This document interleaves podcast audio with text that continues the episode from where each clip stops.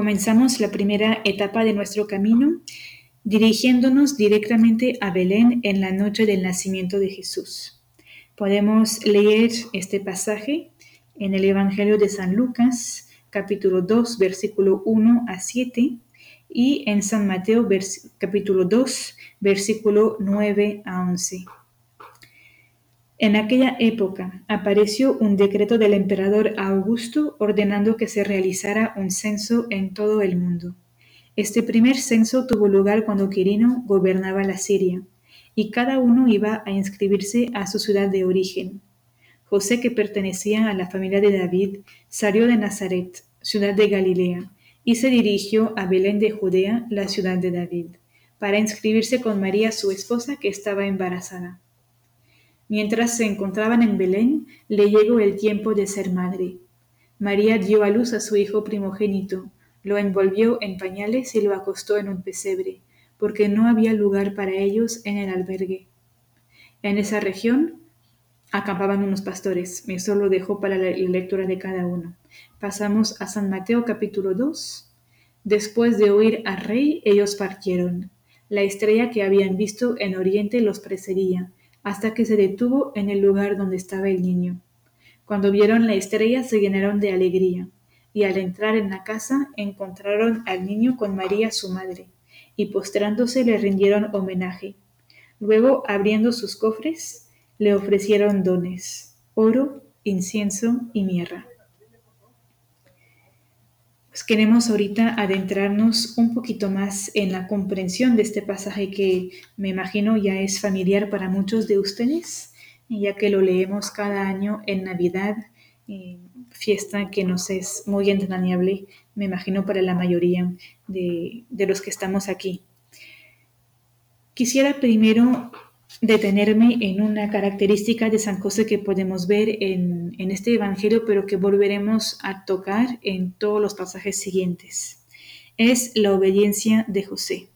En todo momento, José brilla por su obediencia. Ustedes saben que Abraham es nuestro padre en la fe.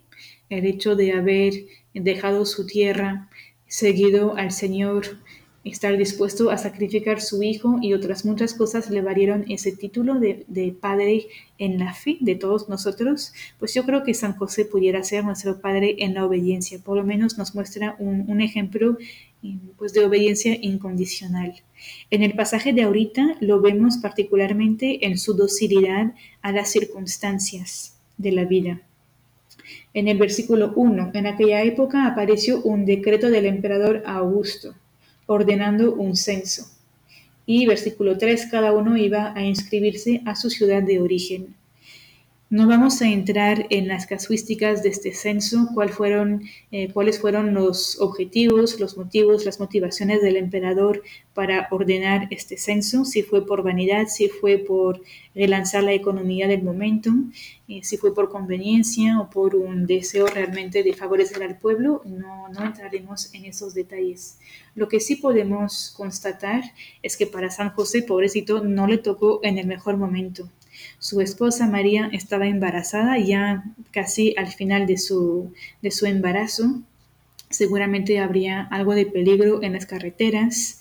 Y seguramente hubieran apreciado quedarse en su familia, en Nazaret, en su casa, rodeados de sus familiares, recibiendo la ayuda necesaria y teniendo todo el confort que habían podido preparar durante los meses del embarazo.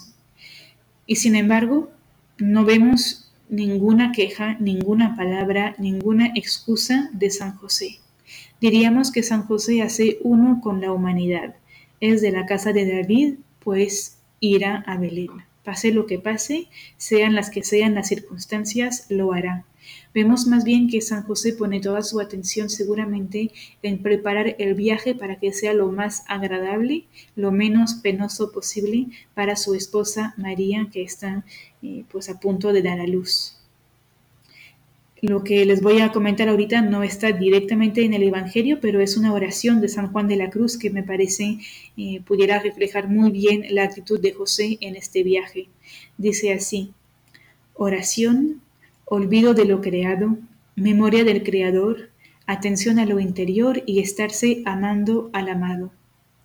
oración, es decir, que San José no reacciona de manera racional, sopesando las ventajas o los inconvenientes de hacer el viaje. Se pone en presencia de Dios y busca acoger y aceptar lo que las circunstancias le exigen en ese momento. Olvido de lo creado. Intenta poner de lado todas las desventajas que le suponen eh, pues ese, ese desplazamiento ya los hemos comentado, no los voy a repetir. Memoria del Creador, recordar el anuncio del ángel, recordar lo que ha compartido con María, recordar seguramente las, las grandezas que Dios hizo en su vida y cuando hacemos eso normalmente nos damos cuenta que podemos poner en perspectiva lo que nos pasa en el día a día. Y hay cosas que parecen bien chiquititas cuando las vemos desde una perspectiva más grande. San José seguramente habrá hecho también ese ejercicio y atención a lo interior y estarse amando al amado. San José habrá vivido este viaje buscando no perder lo más importante que era. Lo más importante del viaje para él no era tanto preguntarse si le costaba o no, sino atender la necesidad de su esposa y proteger al niño Jesús que venía a camino. Seguimos adelante nuestra reflexión con el versículo 4 José, que pertenecía a la familia de David, salió de Nazaret, ciudad de Galilea, y se dirigió a Belén de Judea, la ciudad de David. ¿Qué nos dice ese pequeño versículo? Pues en ese versículo podemos decir que brilla la providencia de Dios. Por una parte, eh, siempre pensamos en la grandeza de María, en todo lo que ella habrá recibido, la llena de gracia, la escogida por Dios para ser la madre pues, de Jesús y solemos tener una estima enorme y totalmente justificada hacia María. María era de una familia sacerdotal, lo podemos deducir porque ella era prima de Elizabeth y, Zacarías, y Zacarías. Zacarías era sacerdote, pues probablemente María también venía de una familia sacerdotal. Y siendo su hijo, pues Jesús se inscribe en una descendencia sacerdotal. Sin embargo, la profecía del Antiguo Testamento nos hablaba de un Mesías que sería el hijo de David, y eso se puede realizar solamente por San José. No es por María que se cumple esa profecía, sino por José. Y ahí vemos que los dos son importantes. Los dos tienen su papel y su importancia en la historia de la salvación. San José sí permanece muchas veces en silencio, no sobresalta y iremos viendo que eso no es una limitación, es su grandeza de alma. Sin embargo, no le quita nada de importancia. Es gracias a San José, como lo, dije anteriormente, que se pueden cumplir las profecías del Antiguo Testamento. San José, por lo tanto, no es secundario en los planes de Dios. Era, diríamos, igual de importante que María para la encarnación de Jesús. Por fin, algún, algún detalle pequeño que seguramente conocen ustedes. Belén es la ciudad originaria de David, del gran rey David. Ahí nació él, ahí trabajaba, ahí lo encontró el profeta cuando lo ungió rey de Israel. Y Belén significa la casa del pan. Y pudiéramos ver que otra vez no se le escapa ningún detalle a la providencia, ya que Jesús, la futura Eucaristía, nace en la casa del pan. Versículo 7 nos dice, María dio a luz a su hijo primogénito lo envolvió en pañales y lo acostó en un pesebre, porque no había lugar para ellos en el albergue. Pues ahí justamente vemos a Jesús en, pues acostado en ese pesebre, el pesebre que era el lugar de alimento de los animales, pues Jesús, otra vez esa conexión con el pan, con la Eucaristía, Jesús viene a alimentar nuestras vidas. Y pudiéramos detenernos eh, aquí meditando un poquito en esa primera adoración eucarística de María y de José, eh, no a los pies de la Eucaristía sacramental, sino que a los pies de Jesús, de Jesús en toda su divinidad, en todo su cuerpo, su alma, su sangre, su divinidad. San Alfonso de Rigori tiene una jacuratoria, una oración muy bonita y muy sencilla, parafraseando eh, Santo Tomás o Santo Tomé, después de la resurrección, cuando él dice, Dios mío, Señor mío, o Señor mío y Dios mío, perdónenme, y pues San Alfonso de Rigori dice, poniendo en los labios de San José eh, Señor mío, Hijo mío. Ahí pudiéramos detenernos ¿no? a pensar y a contemplar a nuestro San José, que conoce el misterio que está pasando bajo de sus ojos, porque sabe que ese hijo no es su hijo biológico y sin embargo ahí está delante de él. Con qué adoración, con qué veneración estaría de rodillas contemplándolo o tal vez cogiéndolo entre sus brazos, poniéndolo en su pecho, dejando que María pudiera descansar un poquito y contemplar esa primera adoración eucarística. Pasamos ya al episodio con los magos y vamos directamente al versículo 11. Al entrar en la casa encontraron al niño con María su madre y postrándose le rindieron homenaje. Me pudieran decir es que aquí no sale San José, o sea, no se menciona el padre, no se menciona la palabra José, no, no está. Sin embargo, hay algunos elementos que tal vez nos pueden iluminar un poquito. Por una parte, se nos habla de casa y en San Lucas, en el momento del nacimiento de Jesús, se nos habla de un pesebre, eh, de un lugar entonces de animales, porque no había lugar en el albergue. Por otra parte, si vamos un poquito más adelante y hacemos memoria del masacre que Herodes va a mandar a hacer, matando a todos los niños de dos años para abajo, pues podemos suponer que los magos no llegaron en, la mera noche del nacimiento de Jesús, puede ser que hayan llegado pues hasta dos años después. El tiempo que se habrían eh, tal vez tardado en reconocer las estrellas, en ponerse en camino y encontrar el lugar indicado. Y vemos que ya no están en un albergue, ya no están en un lugar pobre, están en una casa. Significa que José sí está por aquí presente. José ha velado por las necesidades de su casa, se ha instalado, y ha buscado dar un hogar a María y a Jesús. Y los magos, bueno, eran extranjeros y seguramente eran personas muy educadas. Y cuando uno llega de lejos y uno no conoce, uno no entra en la casa de los demás solo por querer entrar. Seguramente habrán tocado a la puerta o habrán preguntado en el pueblito, eh, por más que la estrella les indicara el camino, pues hay mucha distancia en el cielo entre una estrella y una casa, probablemente, pues no sabemos, ¿verdad? No quiero caer en conjeturas la, estrella seguramente los guió, pero tal vez tuvieron ellos también que preguntar en el camino para precisar eh, con más finura, con más detalle, cuál era el lugar concreto donde se encontraba Jesús. Y en ese sentido pudiéramos imaginarnos a los magos llegando con José y José, habiéndolos escuchado, los hubiera eh, hecho entrar en su casa para que pudieran eh, ver a María y a Jesús. No nos imaginamos a María y a Jesús descuidados y a la merced de cualquier persona que entrara en su casa. José velaba por ellos y José fue ese guardián, ese portero que los dejó entrar. A raíz de estos comentarios, quisiera ahorita dar un pasito más en, nuestra reflexión. Eso me parece importante cuando estamos leyendo la Biblia, y se trata de tal vez retomar esos puntos que fueron eh, pues meros comentarios del texto bíblico, pero preguntarse de qué manera eso puede tocar mi propia vida, de qué manera eh, le puedo aprender algo.